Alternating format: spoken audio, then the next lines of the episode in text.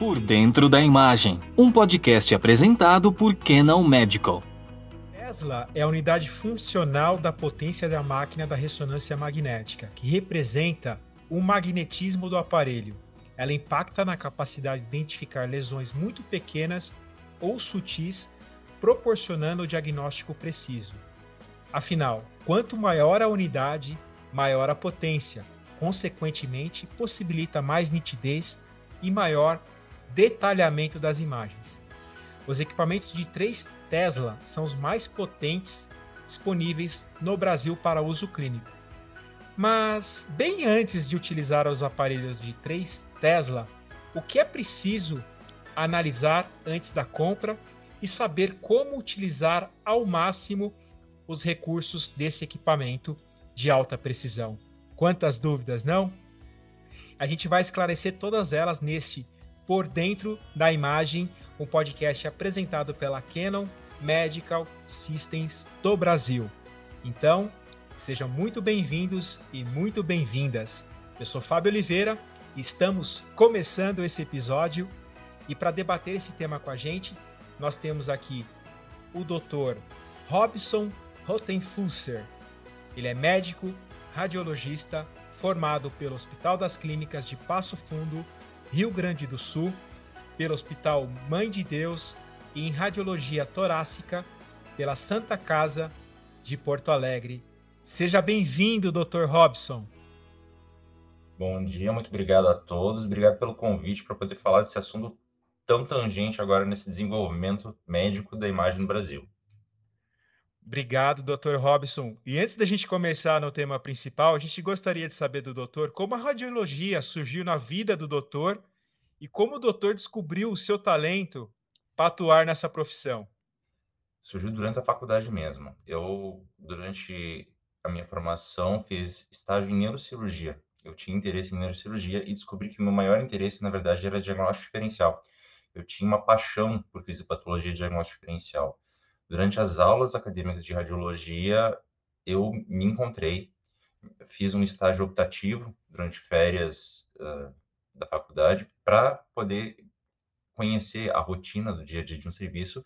E aí conheci que toda amplitude de trabalho da radiologia pode impactar tanto para a minha vida, para os pacientes e como eu ficava feliz com esse trabalho. E aí decidi trilhar o caminho da radiologia incrível, Dr. Robson.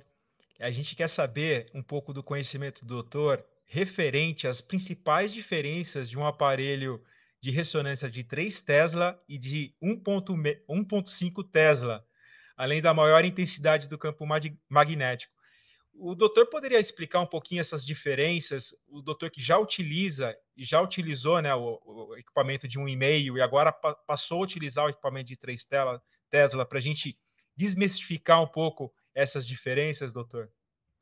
O, todo equipamento de ressonância é um grande imã. E o, a, o Tesla é a potência de cima, como ele tem a capacidade de influenciar os metais ao redor, no caso da imagem, o hidrogênio. O 3 Tesla é o dobro da potência do campo magnético.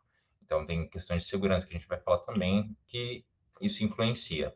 Em quesitos de imagem, isso faz uma resolução de imagem muito melhor.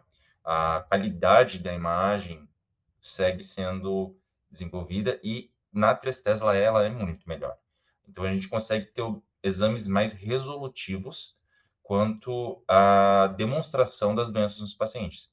Então é possível obter dados que não seriam possíveis ser obtidos com um Tesla e meio justamente por isso. A intensidade do campo magnético influencia no aspecto da imagem, enquanto a gente consegue obter informações do paciente. Doutor, agora a pergunta que não quer calar é como o doutor tem visto a evolução da tecnologia de diagnóstico por imagem em ressonância magnética ao longo dos anos até a chegada do 3 Tesla, quais que são os mais potentes hoje, né, disponíveis no Brasil para uso clínico. Como que o senhor tem visto essa evolução, doutor? Como eu já comecei minha caminhada com aparelhos já robustos na em, um Tesla e meio, que são os de campo fechado, já, já é chamado de alto campo, uh, porque as ressonâncias começaram com campos magnéticos de 0,3 Tesla, uh, aparelhos abertos e não fechados, em que se obtinha uma imagem, mas a qualidade era bem a desejar comparando com o que a gente tem hoje. Era já possível, quando eu comecei a, a trabalhar em radiologia, fazer imagens com uma qualidade adequada e uma coisa, qualidade bem resolutiva. Nesse tempo que eu estou acompanhando, a gente está desenvolvendo cada vez mais aplicações diferentes, cada vez mais tipos de exames diferentes, aprendendo ao longo do caminho e desenvolvendo áreas não somente da radiologia. A qualidade do 3 Tesla e a qualidade de imagens que é possível obter no momento atual e já há pouco tempo é, está impactando em áreas que não só em diagnóstico por imagem. Tem certos ligamentos e tendões, por exemplo, do joelho, do, torno, do tornozelo, que não tinham sido descobertos até o momento das imagens, porque no momento que se vai fazer uma dissecção, que era a avaliação anatômica clássica para descrever as estruturas do corpo, essas estruturas eram perdidas e não eram identificadas adequadamente. Com o exame de imagem num paciente em vivo, foi possível descobrir estruturas que não se tinha conhecimento antes. Então, estão sendo descobertas ainda estruturas anatômicas novas, estruturas funcionais novas, com aplicações de funcionalidade do organismo, não só em anatomia, uh, por exemplo, contraste hepato específico em ressonância hepática. Ele é usado para avaliar nódulos hepáticos e diferenciar qual o tipo de nódulo é de um de outro. Mas também está se usando para fazer aplicações sobre função do fígado. Então, com qualidade de imagem, junto, junto com a imagem de elastografia, que se faz por ressonância, se tem uma um dado de funcionalidade do órgão, não só de anatomia, que é o que a gente mais, mais tem como base na radiologia e anatomia. Mas a gente está partindo agora por um dado de funcionalidade do órgão, o que é uma coisa muito bonita de se ver e muito bonita de ver florescer. Vocês falaram de diversas soluções clínicas né, desse equipamento 33 Tesla. Mas como que a gente deve planejar, Dr. Robson, a compra para tomar uma decisão de compra do equipamento como esse? O que, que deve ser planejado antes da decisão de uma compra? O, como equipe médica, a gente sabe o quanto o aparelho pode ser resolutivo e o que, que ele pode oferecer. Nisso a gente tem que conversar, obviamente, com a administração do hospital, com todo o planejamento de engenharia, o que, que esse aparelho é capaz de fornecer. Ele é um, mais rápido que um Tesla e meio? Um pouco sim. Ele consegue fazer alguns exames mais rápidos, mas justamente por isso, em outros tipos, a gente acrescenta sequências e acaba ficando com o mesmo tempo de exame. Então, ele tem um ganho de tempo, não tão expressivo, mas existe, mas demonstrar para a administração do hospital o quanto que ele vai ser resolutivo. Então, um exame pode resolver coisas que antes precisava de mais exames. A quantidade de exames a mais que pode ser oferecido com 3 Tesla, que não é tão bem orientado se fazer em um Tesla e meio, a quantidade de exames que a gente consegue oferecer com uma qualidade melhor com 3 Tesla. Então, é esse, esse como o Matheus falou, a qualidade do exame. Então, a gente consegue falar com a equipe médica, nós de radiologista, com as outras equipes médicas, sobre a qualidade do exame, que todos eles já passam em todos os seus congressos, todas as suas literaturas, de todas as áreas já é falado também e com a administração o quanto precisa fazer esse trabalho de entender para que serve o aparelho. Então, ele vai te trazer mais informações, vai te trazer mais diagnósticos, vai te trazer diagnósticos mais precoces, como foi falado. Uma, por exemplo, de diagnóstico precoce, a inflamação do cérebro pelo COVID, que faz perder a sensação de cheiro, que faz anosmia ela só foi demonstrada em aparelhos de 3 Tesla. Então, não se conseguiu demonstrar a informação do nervo olfatório, que é o que faz a gente sentir os cheiros, em, em outros aparelhos. Então, só se conseguiu demonstrar nesse tipo de aparelho. Então, tem certas doenças que até o momento a gente só consegue demonstrar ali e que antes não tinha como fazer diagnóstico. E a administração hospitalar, entendendo que realmente vamos conseguir ofertar mais para os pacientes, ofertar mais para instituição hospitalar ou em clínicas que é possível ofertar mais uh, exames para os clientes, é possível fazer esse desenvolvimento de planejamento de compra e planejamento de instalação do, do aparelho. Então, antes da compra, saber para que, que precisa. E também saber qual tipo de aparelho você precisa. Uh, existe variação entre as marcas e existe variação entre as aplicações desenvolvidas por cada marca. Uh, a gente teve muita alegria de encontrar com a Canon e instalar o Galan, que é o aparelho 3 Tesla. Ele é um dos aparelhos mais completos e mais robustos que tem dentro dos Tesla e com quem eu já trabalhei. É, dentro das, ah, das funcionalidades desse, a gente consegue fazer muita, muita coisa. Para conseguir obter toda essa funcionalidade, tem muito, muito trabalho. Tanto Exatamente sobre isso. Quanto de equipe de engenharia, de enfermagem, de agendamento, de uh, administração, de compras, e todo mundo trabalhando ao mesmo tempo. Exatamente isso que eu gostaria de perguntar para o doutor. Esse planejamento antes mesmo da chegada do equipamento. Foi decidida a compra do equipamento, mas o que, que deve ser preparado internamente para receber um equipamento como esse, doutor? Primeiro passo para preparar internamente é uma conversa bem perto com a engenharia clínica. Uh, não dá para instalar um aparelho 3 Tesla em qualquer lugar, não dá para instalar um aparelho 3 Tesla em qualquer canto, não é uma torradeira, não é uma batedeira e não é só ligar na tomada e sair fazendo bolo. Então é preciso fazer o planejamento da área física, em quesitos não só de rede de alta energia, mas em quesitos das estruturas adjacentes à área física. engenharia clínica do Hospital de Clínicas conversou bastante com a engenharia clínica da Canon para planejar as estruturas ao redor do aparelho, as estruturas da gaiola de proteção e as estruturas de disposição da, dos aparelhos da ressonância. Uh, ele é um campo mais potente, ele é, permite mais coisas, mas também é mais sensível, justamente por ser mais potente. Então, tivemos que readequar a área física destinada ao aparelho e as áreas ao redor para poder que todas elas fossem adequadas para se planejar com o campo magnético.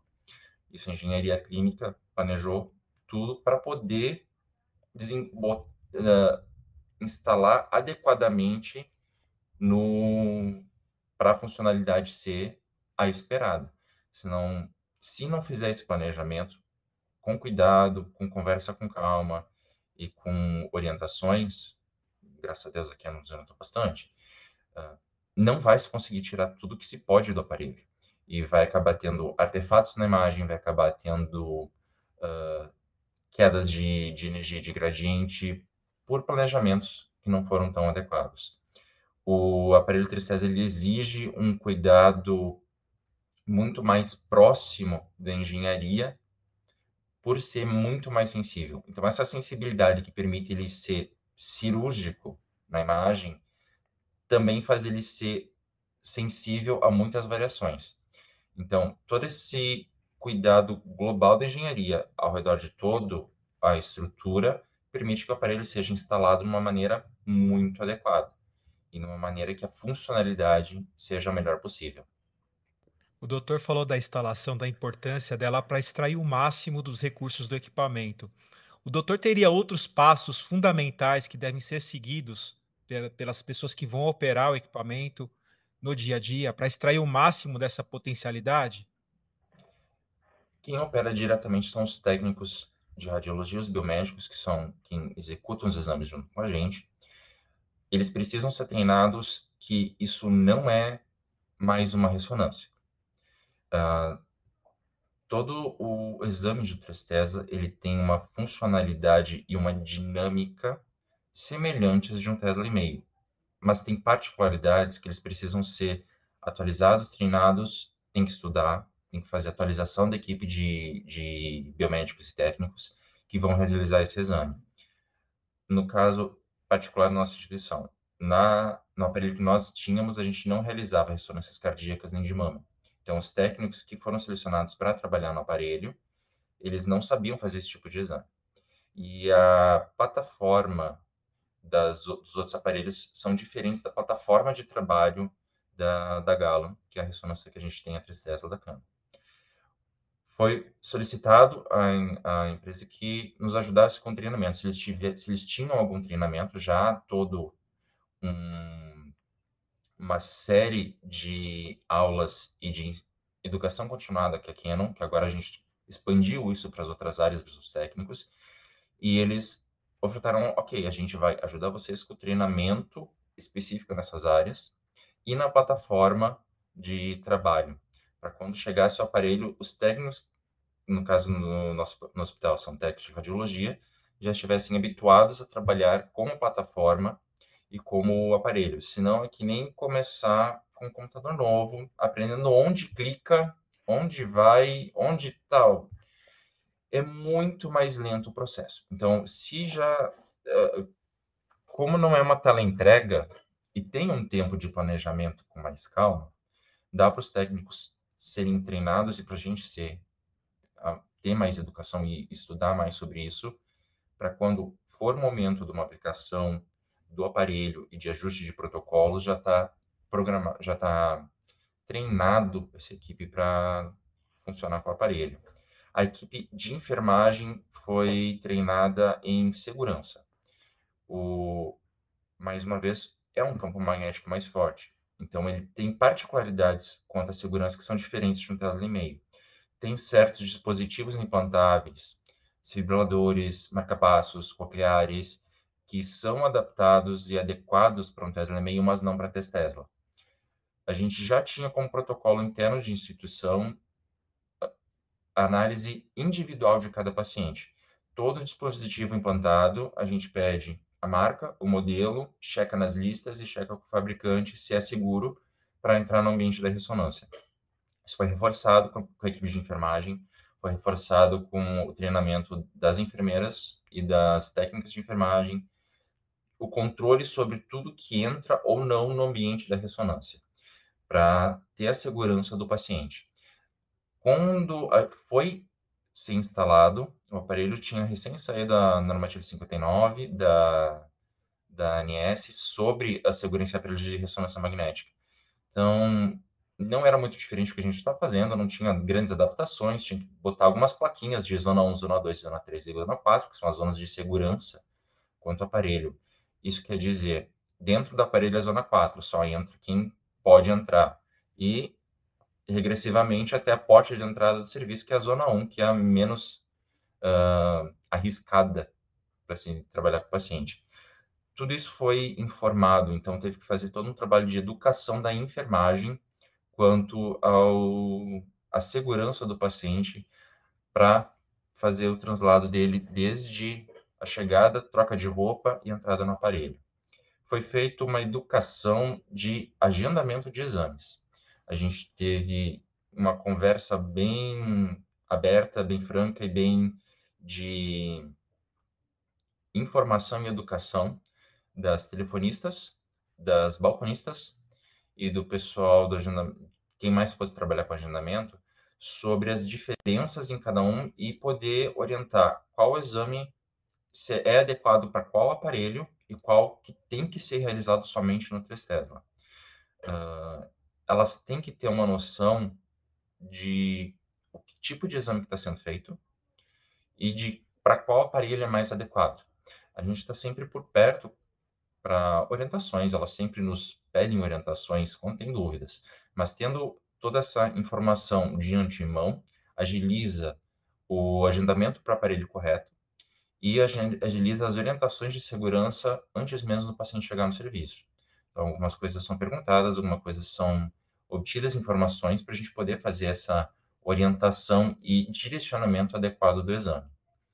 Foi feita uma conversa muito de perguntas para as outras equipes médicas. Então, nós indagamos as outras equipes médicas o que vocês precisam de exames, o que vocês esperam que a gente faça, uh, o que vocês precisam de diferente que a gente não está fazendo, para divulgar que a gente estava tendo essa ferramenta nova. Não adianta a gente ter um, uma Ferrari que a gente está parado na garagem. Então, é um aparelho fantástico, um aparelho que é capaz de fazer vários tipos de imagem e que não se sabia que usava. Um dos, dos das peculiaridades que tem ali do aparelho, que é o JET. JET é uma sequência de supressão de movimento. Estava tentando se fazer diagnóstico de hipoxemia neonatal numa, num recém-nascido. Ele tinha teve problemas no parto, relacionado à mãe ao parto, e estava suspeitando que ele tinha sofrido uma isquemia, tipo, um, uma falta de oxigênio no cérebro. E não tinha como anestesiar adequadamente, e a gente falou, não, vamos tentar usar sem anestesia e a criança acordada no aparelho. E o negócio é quase mágico. Você liga o jet e a imagem fica parada. É uma coisa fantástica. Então, um exame que seria impossível de laudar é diagnóstico. Então, é, são certas funcionalidades que, conforme vai se descobrindo, vai se descobrindo pelas outras equipes médicas que a gente pode ofertar, tu, re, tu consegues resolver muito mais a vida dos pacientes e, de, e dos colegas médicos com essa educação. Então, todo o resto da equipe, todo o restante da equipe precisa ser uh, treinado, informado e quem precisar educado, quem ainda, não sabe, quem ainda não sabe, sobre todas as possibilidades disponíveis. Sensacional, doutor. Parabéns por todo o trabalho de base que foi feito por vocês para complementar, para usar mais os recursos do equipamento. E eu queria é, fazer um questionamento para o doutor referente à experiência de vocês com o uso desse equipamento. O doutor já mencionou até na resposta que é uma Ferrari. Mas como está sendo o dia a dia do uso desse equipamento? Como está sendo o trato com o paciente, no diagnóstico? Como que é esse dia a dia para vocês com, com 33 Tesla? Fico muito feliz em dizer que o dia a dia está sendo muito frutífero nós temos conseguido fazer diagnósticos muito elegantes, de uma maneira muito dinâmica.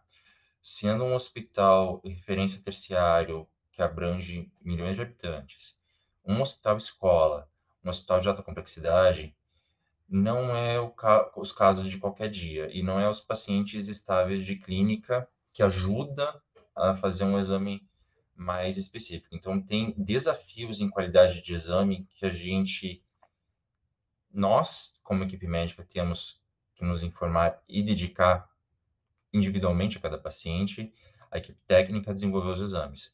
Então, são ofertados desafios, quase que diuturnamente, para diagnósticos complexos e que é possível fazer. O as ferramentas de supressão de movimento, que é uma que já informei, a gente usou no caso uma criança, mas pacientes com em exames de abdômen com a respiração muito rápida que não conseguem controlar ou com alterações de, de, de peristalse intestinal que o intestino está movimentando muito. A gente pode usar essa ferramenta para suprimir esses movimentos e conseguir fazer um diagnóstico com um paciente que, pela própria doença, não está tanto estável, não está conseguindo fazer esse, esse controle tão adequado dos movimentos e conseguir uma imagem diagnóstica. Uh, um medo que se tinha da equipe de pneumologia e cirurgia torácica eram os artefatos. A ressonância magnética Tesla é conhecida por ter mais artefatos que a de um Tesla e meio, justamente pelo campo magnético ser mais potente e exacerbar todas essas alterações. E nós temos conseguido fazer exames de radiologia de ressonância torácica imagem de vasos pulmonares mediastino com uma qualidade excelente num aparelho 3 Tesla, que era um medo que eles tinham. Não, por que vai fazer lá porque dá mais artefato? Eu digo, não, gente, confia, não vai dar artefato. Vai ficar bom o exame. A gente vai conseguir fazer. E resolver indicações cirúrgicas e diagnósticos que não sabiam que dava para fazer uh, orientação de biópsias, a gente conseguiu fazer no nosso, nosso hospital, a gente não tem PET-CT. Então, para algumas orientações pulmonares, para biópsia, especialmente paciente que o, o pulmão colabou, tem que saber que parte do pulmão é tumor e que parte do pulmão é pulmão colabado. Então, nem sempre pela tomografia a gente consegue diferenciar. Com a imagem de ressonância, consegue diferenciar isso e dizer, não, biopsia aquele ponto lá. E conseguir, a gente conseguiu fazer pelo menos nos dois casos que foi essencial para fazer o, o procedimento adequado e ter o diagnóstico. Então, esse, essa, essas ferramentas todas nos deixam felizes em poder fazer diagnósticos adequados, fazer diagnósticos precoces e trabalhar em conjunto com os outros médicos para agilizar o tratamento dos pacientes. Doutor, agora olhando um pouco mais para o futuro, quais as tendências tecnológicas você acredita que serão as mais importantes daqui para frente na ressonância magnética?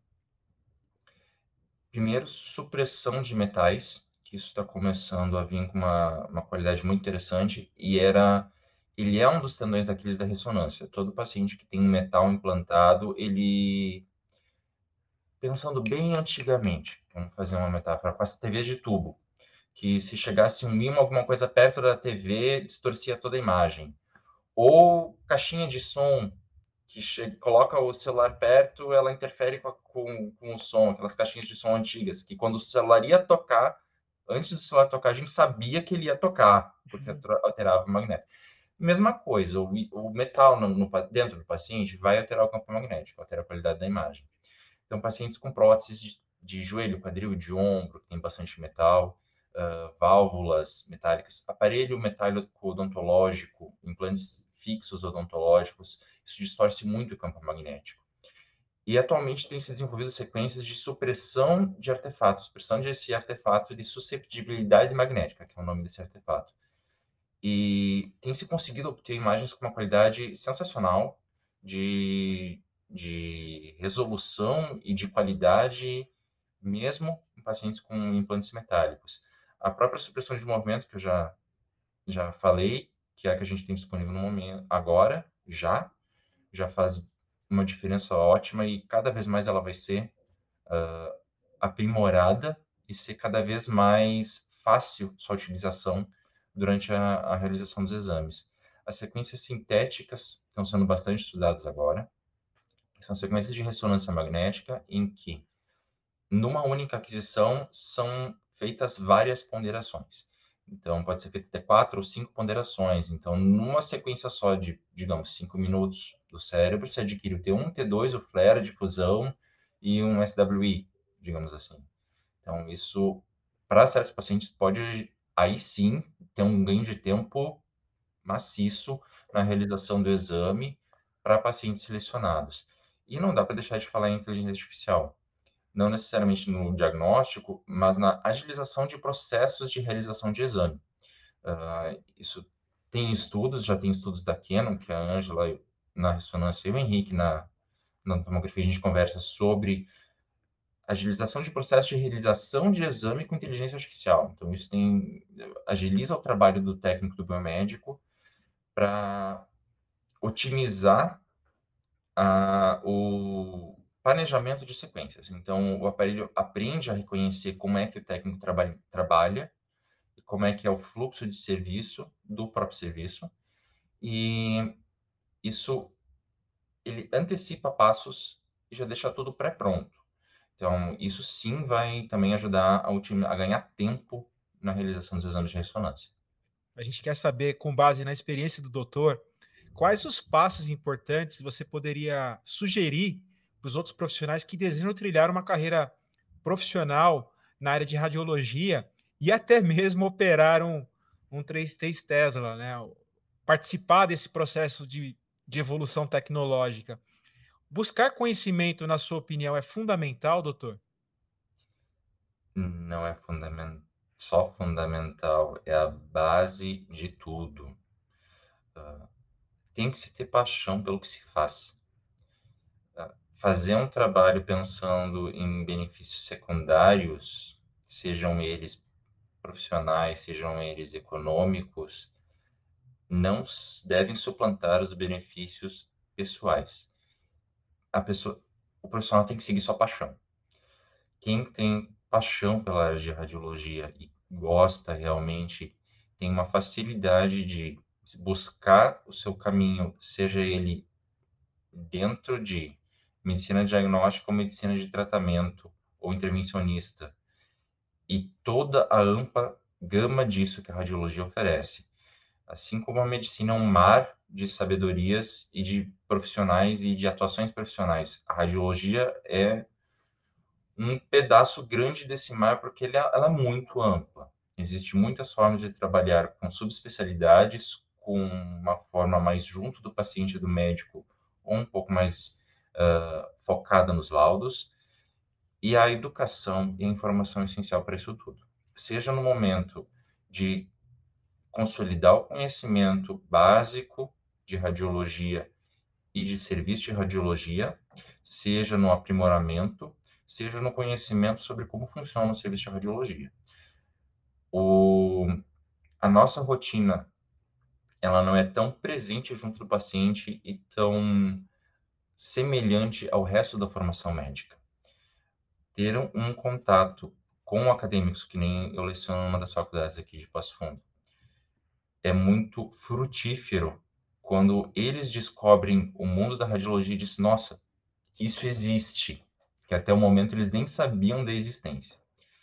E a, esse conhecimento contínuo, após a decisão de começar o, o caminho da radiologia, e seguindo seu seu próprio destino de se trabalhar com geral, trabalhar com ultrassom raio-x, com tomografia ou mesmo com ressonância. A gente nunca vai parar de estudar. É um campo que está em constante revolução desde que foi descoberto lá em 1800. O, o chefe fundador do nosso serviço, Dr. Paulo Osório, ele comenta que quando ele fez a residência em radiologia, era um ano de formação em realização de exames e um ano de formação em interpretação de exames. E acabou o optativo, era um terceiro ano em intervenção, porque não existiam outros exames.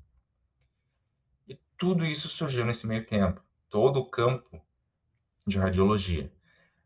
O que vai surgir daqui a alguns anos, algumas décadas, quando eu ainda for profissional? Eu não sei. Há pesquisas iniciais, como que a própria a, a Canon desenvolve, com aparelhos de tomografia com contagem de fótons, que está em desenvolvimento, com tecnologias diferentes que vai mudar novos paradigmas. E a gente vai ter que aprender tudo de novo. E a gente não vai parar nunca de estudar. E é, e é isso aí mesmo. Tem que seguir. E tendo paixão pelo que se faz, esse estudo contínuo não se torna uma obrigação ou um fardo, se torna uma alegria.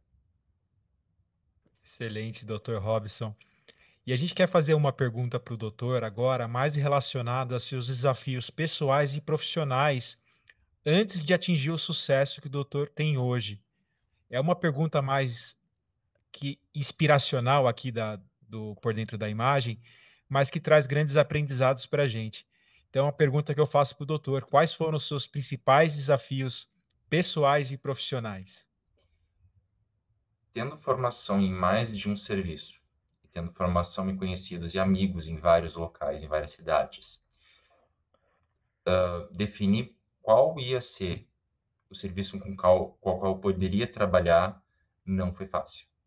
Uh, eu tive a alegria de poder trabalhar em mais de um serviço assim que terminei a, a minha formação. E decidi entre ficar num centro maior ou que eles chamam do interior e voltar para Passo Fundo e trabalhar. Foi um momento que eu fiquei com dois corações entre os amigos e as possibilidades de trabalhar numa capital e as possibilidades de trabalhar num centro do interior que eles chamam. Uh, felizmente, por motivos pessoais e profissionais, eu aceitei o desafio de desenvolver todo o trabalho da radiologia no interior. Não não deve não deve ao, ao as, aos centros maiores. Não há uma, um déficit de profissionais, de capacidade, de disponibilidade de, de equipamentos e disponibilidade de equipes para diagnóstico em centros maiores. Eu estou numa cidade que é pequena, considerada 200 mil habitantes, mas é um centro terciário que drena quase 2 milhões de habitantes. Então, o, centro médico que a gente trabalha, que eu decidi trabalhar, me proporcionou desenvolvimento pessoal com os colegas, desenvolvimento profissional com desenvolvimento de métodos de diagnóstico e fluxos de diagnóstico e atendimento de pacientes que no centro maior talvez eu não conseguiria fazer um desenvolvimento, porque já está mais estruturado, já feito, e poder trabalhar com uma tecnologia de ponta e com uma equipe hospitalar e de clínica e de faculdade que me permitem desenvolver tecnologias. Sejam elas tecnologias, aparelhos propriamente ditos, sejam elas fluxos de atendimento e de conversa com médicos. A proximidade com que eu tenho uh, os colegas médicos de outras especialidades aqui é primorosa e para mim é essencial. Então, consigo ter uma proximidade com todo o corpo clínico do hospital e dos outros hospitais da, da, da cidade e da região, que me permite fazer uma qualidade diagnóstica que talvez eu não conseguiria fazer num centro maior. Então, a troca de informações e essa proximidade de todas as instituições me deixaram muito felizes. No começo era um desafio, porque é um desconhecido. Então, o desafio do desconhecido sempre instila medo, sempre instila uh, aquela dificuldade inicial. Mas a partir do momento que eu reconheci essas possibilidades e as facilidades que vieram com o desafio, eu fiquei muito feliz de ter tomado essa decisão. Poxa, doutor, a gente quer agradecer aqui pela presença no Por Dentro da Imagem. Mas antes da gente ir embora, passou super rápido esse papo, foi super bacana. Queria que o doutor deixasse aqui um recado final e seus contatos também para quem quiser acompanhar um pouquinho mais do trabalho do doutor. Não só na instalação do aparelho de 3 Tesla, mas em todos os desenvolvimentos de tecnologia em radiologia, o planejamento pré da instalação, todo esse planejamento e desenvolvimento, seja com a nossa felicidade que a gente teve de ter a Canon do nosso lado. Uh, isso facilita todo o processo. Então, faça um planejamento administrativo, tecnológico, de informação e de educação, que o, o desenvolvimento de uma tecnologia nova vai ser muito mais fluido e muito mais orgânico do que difícil no desenvolvimento. Muito obrigado pela possibilidade de conversar com vocês, de conversar sobre esse desafio que foi e que, no momento, é uma alegria de poder trabalhar com a Gama 3 Tesla e com a Canon ao redor. E conosco no Hospital de Clínicas em Passo Fundo. Doutor, a gente que agradece pelo seu tempo e seu conhecimento. E a gente está terminando aqui esse Por Dentro da Imagem. Agradecemos a você que esteve com a gente. E esse Por Dentro da Imagem ele está disponível em áudio e vídeo. No áudio você pode escolher a sua plataforma de áudio favorita, Apple Podcasts, Spotify, Google Podcasts. E se você quiser assistir em vídeo, a gente também está no YouTube, no canal da Canon Medical Systems do Brasil. E se você tiver alguma sugestão, elogio, crítica, manda um e-mail para a gente no contato arroba por dentro da imagem.com. Nos despedimos por aqui e até o próximo episódio. Por Dentro da Imagem, um podcast apresentado por Canon Medical.